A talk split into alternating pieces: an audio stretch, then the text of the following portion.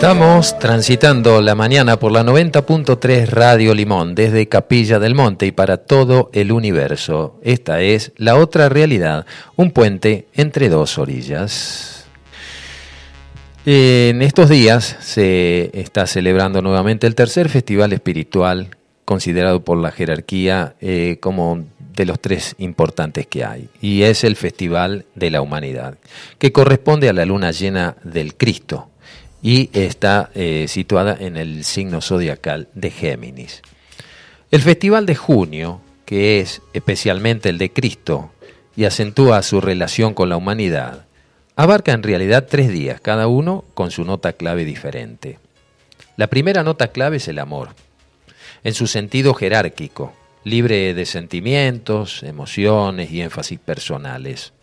Un amor que se sacrifica y comprende que actúa con fuerza y decisión y trabaja en favor del todo y no por los intereses de algún grupo o el individuo en particular. La segunda clave, como nota, es la de resurrección, que acentúa la nueva vivencia de Cristo viviente y de esa vida más abundante, que las guerras han hecho posible obligándonos a volver a los verdaderos valores, porque una cosa también promueve a la otra. Y la tercera nota clave es la del contacto. Una relación más íntima entre el Cristo y su pueblo, entre la jerarquía y la humanidad. Por eso el Festival de la Humanidad, donde la jerarquía establece una especie de acercamiento energético a la humanidad para este despertar de conciencia, para lo que conversábamos con, con este hermano que acabamos de entrevistar, Ariel Pro. Las palabras nota clave han sido elegidas intencionadamente y significan el, sonido que precede a cada influjo mayor en este festival de, de Besac, de mayo, que pasó, y estas energías entrantes que serán liberadas en una solemne ceremonia durante cada uno de los tres días que se está celebrando. Este es ya el primer día. Mañana sería el segundo día, que es el día precisamente del plenilunio en sí mismo, con su hora señalada y culminaría el día lunes.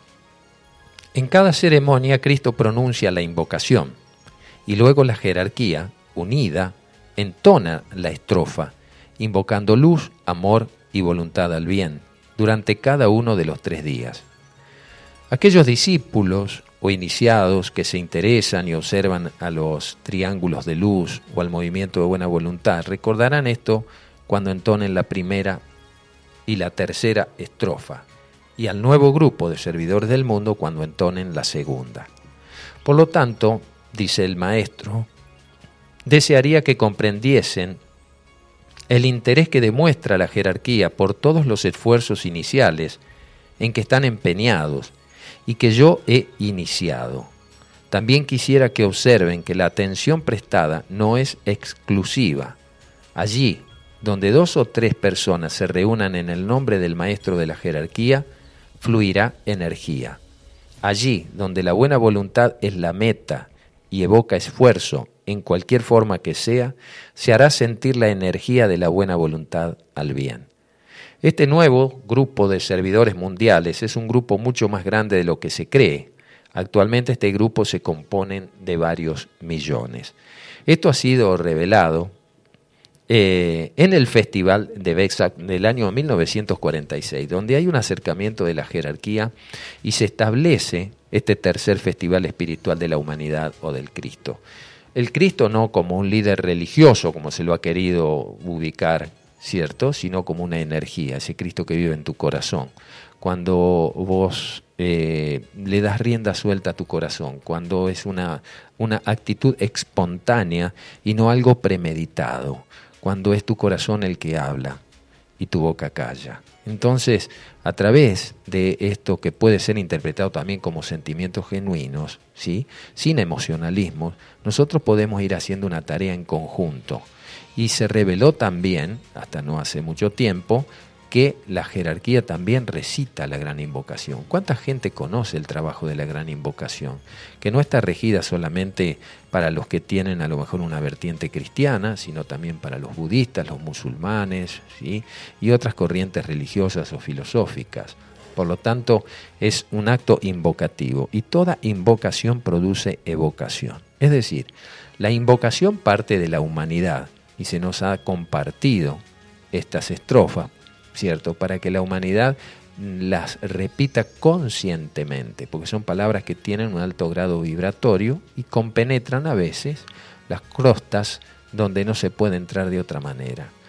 Si ustedes recuerdan, la gran invocación eh, está en un tiempo a futuro, probablemente se puede interpretar un, un infinitivo como es regla gramática, y nosotros la hemos trasladado a hacerlo en un tiempo presente. ¿eh? Desde el punto de luz en la mente de Dios, afluye luz a las mentes de los hombres. La luz está en la tierra. Desde el punto de amor en el corazón de Dios, afluye amor a los corazones de los hombres. Cristo está en la tierra y en cada corazón humano. Si sos budista, en vez de Cristo decís Buda. Si sos maometano, podés decir Alá. Y así, según tu corriente religiosa, ¿cierto? Está en la tierra porque vive a través de ti. Desde el centro donde la voluntad de Dios es conocida, el propósito guía a las voluntades de los hombres. Propósito que los maestros conocen y sirven. ¿Cuáles son estos centros? Estos centros son Shambhala, en su momento cuando fue dictada esta invocación, pero también son todos los centros que están coligados con este centro de Shambhala, o Shambhala, como también se lo suele decir, y ERX es uno de estos centros. ¿sí? La energía está trasladándose de oriente a occidente y, naturalmente, Sudamérica es uno de los puntos focales, como ya ha sido predicho. Desde el centro donde la voluntad de Dios es conocida, el propósito guía a las voluntades de los hombres propósito que los maestros conocen y sirven. Desde el centro que llamamos la raza de los hombres, ¿cuál es el centro de la raza de los hombres? Cada uno de nosotros. Desde el centro, en cada uno de nosotros, de los hombres, se restablece el plan de amor y de luz y se sellan las puertas donde se halla el mal. La luz, el amor y el poder, o sea, la voluntad al bien, restablecen el plan en la tierra.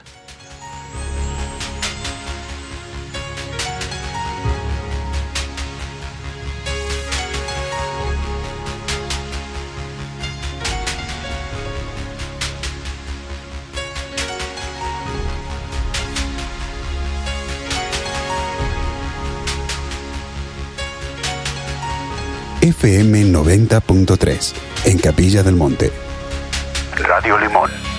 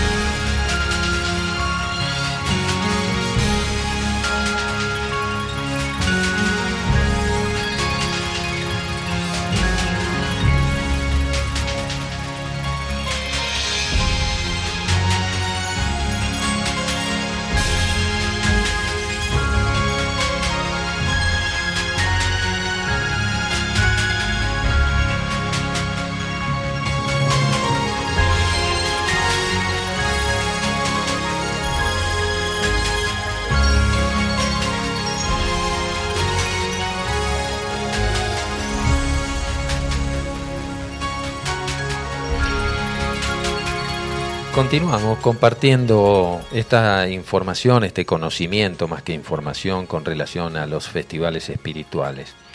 En el momento de la luna llena de junio, es decir, este, la jerarquía libera, bajo la guía del Cristo, esta voluntad al bien sobre la humanidad, produciendo siete grandes resultados, de acuerdo con los siete subrayos de este primer rayo voluntad-poder.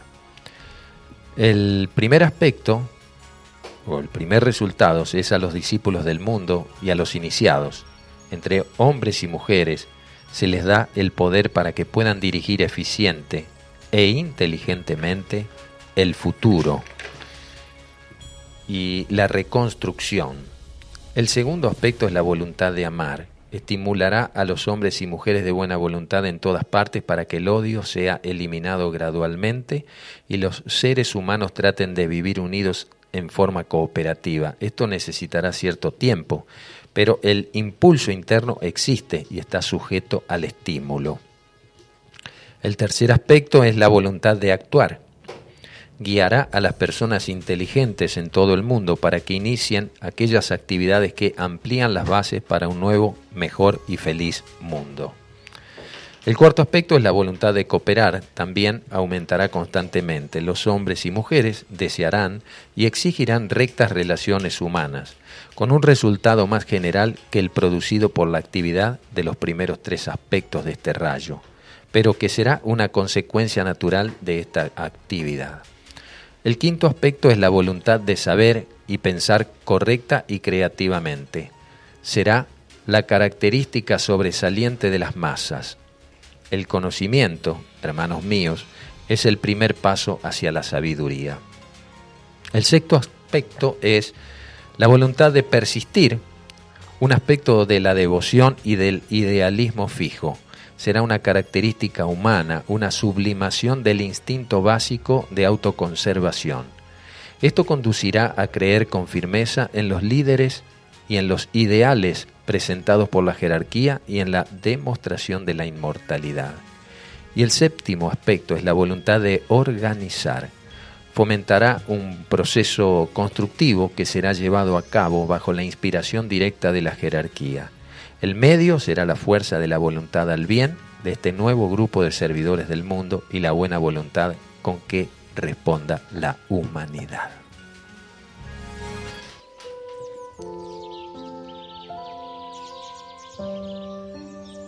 El viejo árbol solitario se alzaba majestuosamente en medio de un vasto prado. Sus ramas retorcidas y desnudas se extendían como brazos cansados, mientras sus raíces se hundían en la tierra en busca de sustento. A lo largo de los años, había presenciado innumerables estaciones y había sido testigo de la belleza efímera de la vida. Cierta tarde, un joven caminante se detuvo frente al árbol y contempló su figura imponente. Intrigado por su aparente soledad, decidió acercarse y entablar una conversación. Viejo árbol, ¿cómo has pasado todos estos años aquí solo en medio de la nada? preguntó el joven. El árbol suspiró suavemente antes de responder, Joven, en la soledad he encontrado compañía en la naturaleza misma. He aprendido que la vida no se trata solo de estar rodeado de otros, sino de encontrar la plenitud en uno mismo. El joven reflexionó sobre las palabras del árbol y continuó con su pregunta. Pero, ¿qué hay de los momentos felices y las relaciones que formamos a lo largo de nuestras vidas? El árbol sonrió con sabiduría y contestó, La felicidad no reside en la cantidad de personas que nos rodean, sino en la calidad de las conexiones que construimos.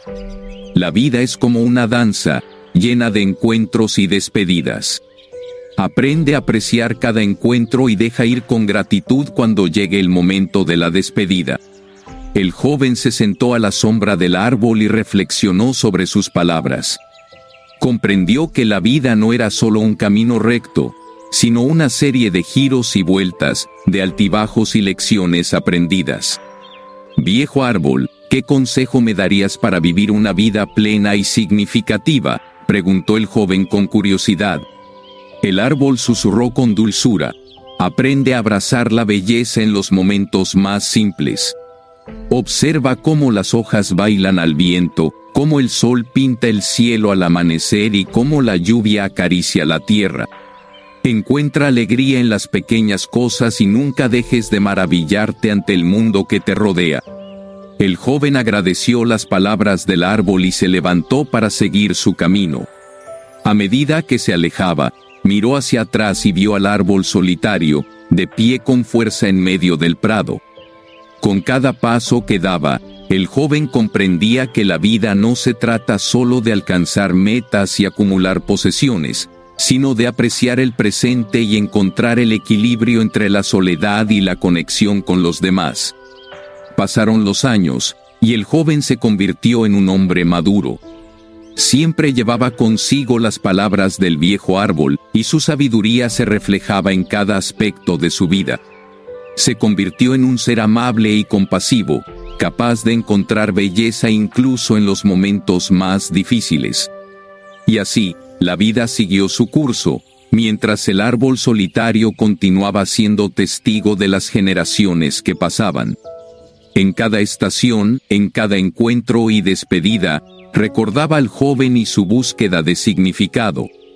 El viejo árbol sabía que, al final, la vida era un regalo efímero, y que su verdadera esencia residía en vivir plenamente amar profundamente y abrazar la belleza en cada paso del camino. La moraleja de esta historia es que la verdadera plenitud y felicidad en la vida no se encuentran en la cantidad de personas que nos rodean, sino en la calidad de nuestras conexiones y la capacidad de encontrar belleza en los momentos más simples. Aprende a apreciar y abrazar la soledad como oportunidad para conectarte contigo mismo y con la naturaleza. Encuentra alegría en las pequeñas cosas y nunca dejes de maravillarte ante el mundo que te rodea. La vida es un regalo efímero, y su verdadero significado reside en vivir en armonía, amar profundamente y encontrar la belleza en cada paso del camino. Gracias por ver este video, si te gustó, por favor dale like y suscríbete, para no perderte ningún video. Hasta la próxima. FM 90.3, en Capilla del Monte.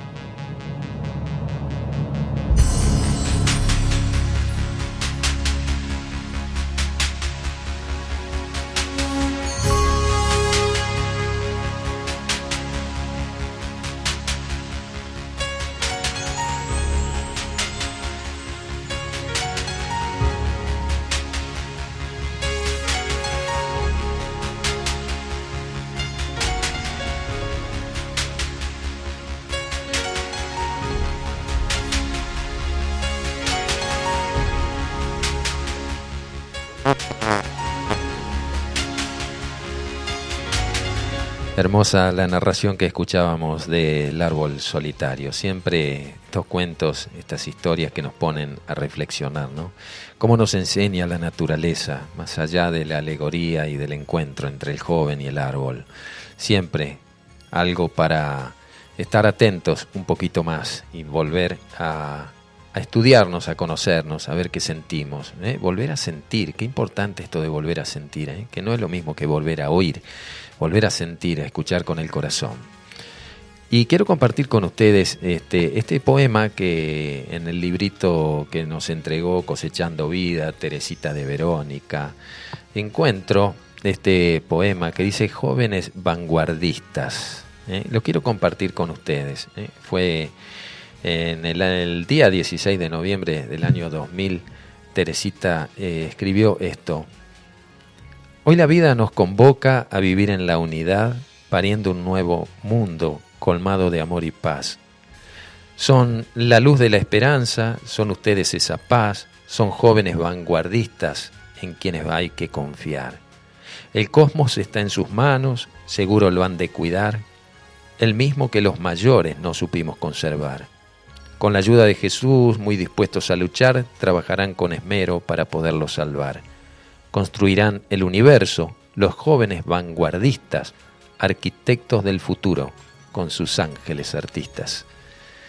Hermoso, hermoso Tere, esto que has podido vertir en letras, convertir este sentimiento y esto que estamos vislumbrando, como lo que escribíamos hoy cuando hablábamos del conflicto, y estos grupos juveniles que se autoconvocan a través de las redes, para honrar la vida, para defender el planeta, a los animales, a la naturaleza en todo su, su orden. Eh, y decíamos, es un trabajo espiritual práctico, sin rezos de por medio, sin mantras cantados, sin este, algún tipo de ritual, simplemente con esa sensibilidad que permite ver que nos estamos conduciendo hacia un abismo y que hay que hacer algo al respecto, porque eh, el, el, aviso ha sido dado. Entonces, cuando tenemos estas, estos movimientos juveniles a quienes tenemos que honrar, apoyar, acompañar, difundir, entiendo que es un trabajo espiritual práctico propio a la necesidad de esta época.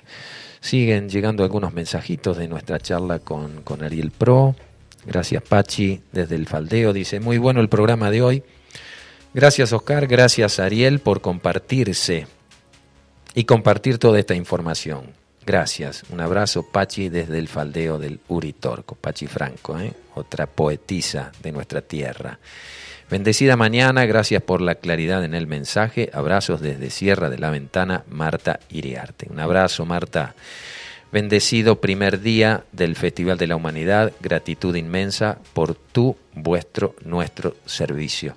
En Servidores del Plan, desde Los Triángulos, aquí en Quebrada de Río Ceballos, en unión a Hermandad de diversas partes de Argentina y el mundo. Gracias Tere también a vos que estás haciendo allí desde Río Ceballos tu parte para que podamos todos elevarnos ¿eh? más allá de lo tangible. Hay cosas que de tan simples se vuelven extraordinarias y solo muy pocos consiguen verlas. Así es, Marta Isabel mío, desde Paraná. Gracias Rubén Farías también, que nos deja sus, sus saludos, a Tere Ferradas, dice qué bello tema, gracias, gracias. Hace 30 años tuve una abuela del corazón que me hablaba de lo mismo y parecía incierto, qué visionaria, ¿no? Y claro que sí, cuántos abrieron caminos, ¿no? Y un cariño también, y bueno, gracias. ¿Cómo, cómo está Emilia? ¿Eh? ¿Anda mejor ya? Ah, bueno. Aquí en el grupo de Emisión Radio eh, tenemos varias reikistas que también se hacen siempre presentes y cuando hay alguien que necesita entran en red. Y bueno, para todos ellos, gracias Ana también por, por este compartirnos esto que Emilia está estable en terapia intensiva. Bueno, seguimos y continuamos enviando energía sanadora por la gracia de Dios y por la solidaridad de tanta gente. Esta es la otra realidad. Ya nos faltan pocos minutitos para arribar al final. Vamos a ir cerrando, me dice acá nuestro señor director con su dedito índice, me hace un circulito, yo les estoy contando porque no tenemos cámaras, entonces compartimos un poquito, mientras tengo una hermosa invitada que va a estar en el programa que sigue. Hoy va a estar guiada por, este por la Gaby Hernández. ¿eh? Así que un abrazo grande para Fabián y muchas gracias Fabián. A, ver si encuentro aquí, Fabi, lo, lo, del encuentro este de la glándula pineal, este evento que se va a hacer en el cine. Ahora lo vamos a estar buscando. Vamos con un poquitito de cortina y ya seguimos. ¿eh?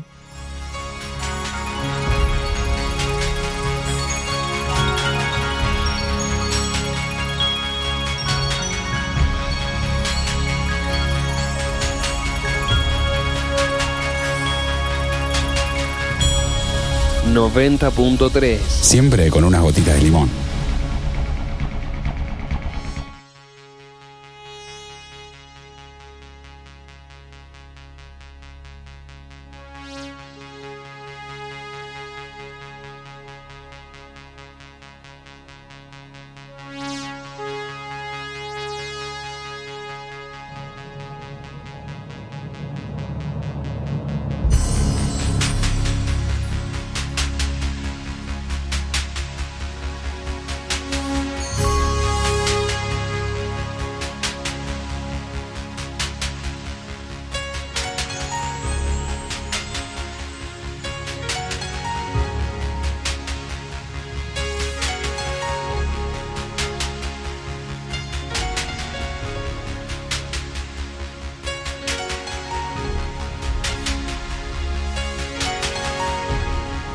Aquí encontré esta información, activación de la glándula pineal, ¿eh? el 22 y 23 de julio. Estamos en vacaciones de invierno, agendalo. ¿eh? Aquí en Capilla del Monte, en el Cine Teatro Enrique Muño. Activación de la glándula pineal. Parte de lo recaudado será destinado al Grupo Norte, ¿eh? que este grupo que conformamos ahí los vecinos de, la comuna de Charbonnier, en todo su égido, para contrarrestar los problemas que tenemos a, nivel del fuego y a nivel de otras necesidades que hacen a una mejor convivencia. ¿eh? Para establecer estos códigos de convivencia a través del compromiso que podamos tener y no solamente esperar que sean las autoridades las que actúen. Lo estamos haciendo en, concordancia con los bomberos de Capilla del Monte, bajo su, su guía, ¿cierto? Pero informándonos, capacitándonos y tratando de, de cuidar este, esta pequeña porción del planeta que nos ha prestado el Creador para que nosotros convivamos en armonía. Activación de la glándula pineal, 22 y 23 de julio, en Capilla del Monte, Cine Teatro Enrique Muño. Ya están las inscripciones y la información que podés recabar en el WhatsApp de Analía. Si te interesa, toma el número. Mira, es 11 5501 11 76. Te lo repito. 11 5501 11 76. Ahí haces tu reserva con Analía porque aparentemente va a venir mucha gente. 22 ¿eh? y 23 de julio eh, en el Cine Teatro Enrique Muño de Anfunes 527 en Capilla del Monte. Estará Juan Pablo Calvano y su hermano Federico de conexión pineal. Parte de lo recaudado es destinado, como decíamos, al Grupo Norte acá en Charbonnier. Vecinos autoconvocados, alerta temprano contra el fuego. La inscripción te la reitero, Analía, más 549 11 55 01 11 76. Lo organiza allí el Fabi Ceballos, miembro también del Grupo Norte, quien este, cede parte de lo recaudado para que vaya y podamos tener una mejor conectividad, como ya estamos avanzando en esa área, tenemos la parte de comunicación, ya se ha establecido una antena para las alertas temprano, para tener una buena conectividad y bueno, estamos moviéndonos en ese sentido. Y ojalá pueda ser también esto contagioso para que vos en tu barrio puedas hacer lo mismo con aquellas cosas que sentís que se pueden mejorar. ¿eh? Desde los residuos, desde la iluminación, desde eh, reparar las veredas, es, decir, tenemos que movilizarnos ¿eh? y no solamente votar, eh, votar y comprometerse y exigir a las personas que son elegidas autoridades, más allá de si las elegiste o no, porque si tenés que pagar los impuestos, también tenés derecho a reclamar para que se los utilice correctamente. Nosotros ya nos estamos yendo. Faltan tres minutitos para las 12 del mediodía. Seguramente deben estar las ollas rechinando en tu casa ya ahí, preparando el almuerzo. Nosotros nos reencontraremos de aquí a dos sábados en forma presencial aquí en la radio. Tenemos estos dos sábados restantes, algunos compromisos tomados previamente, pero serán acompañados a través de los programas que han sido grabados convenientemente. Lo que sigue es Tercer Ojo con Fabi Ceballos. Hoy conduce Gaby Hernández y una invitada de lujo que tenemos aquí. No te muevas de este dial. Seguimos por la 90.3. Este es el sábado holístico y a las 15 horas está Carlos Alberto Gallo, Andrea Mayuri con Peregrinos. Al atardecer, Laura Bergerio con Serenamente. Todos los días, de lunes a viernes, abre la jornada el señor Alberto Kusselman con terapia del canto y de los vientos. Después sigue el Facu con su programa Omnibus, ahí para que te diviertas toda la mañana, para sacarte las mufas. Que recordame el nombre del programa. El viejo truco, claro, el viejo truco, siempre le pregunto lo mismo. El viejo truco con Facu que va hasta la una de la mañana. Este programa se repite el martes próximo, desde las 17 en adelante. Después sucede Fabi Ceballos, los miércoles está eh, Laura Bergerio, Alberto Gallo, los jueves está Gaby Hernández con su programa Astrolabio también sigue, ¿no? Con programas grabados los miércoles y el jueves está la Gaby con Milagrosamente, ¿eh? un programa para no perdérselo también. De mi parte nada más han sido ustedes muy pero muy amables, gracias por compartir este tramo de la mañana, este tramo del camino. Los amo, nos encontramos el próximo sábado. Un abrazo grande, quedamos con Deva Premal, Jay Radamadab. Esta es la música de Radio Limón.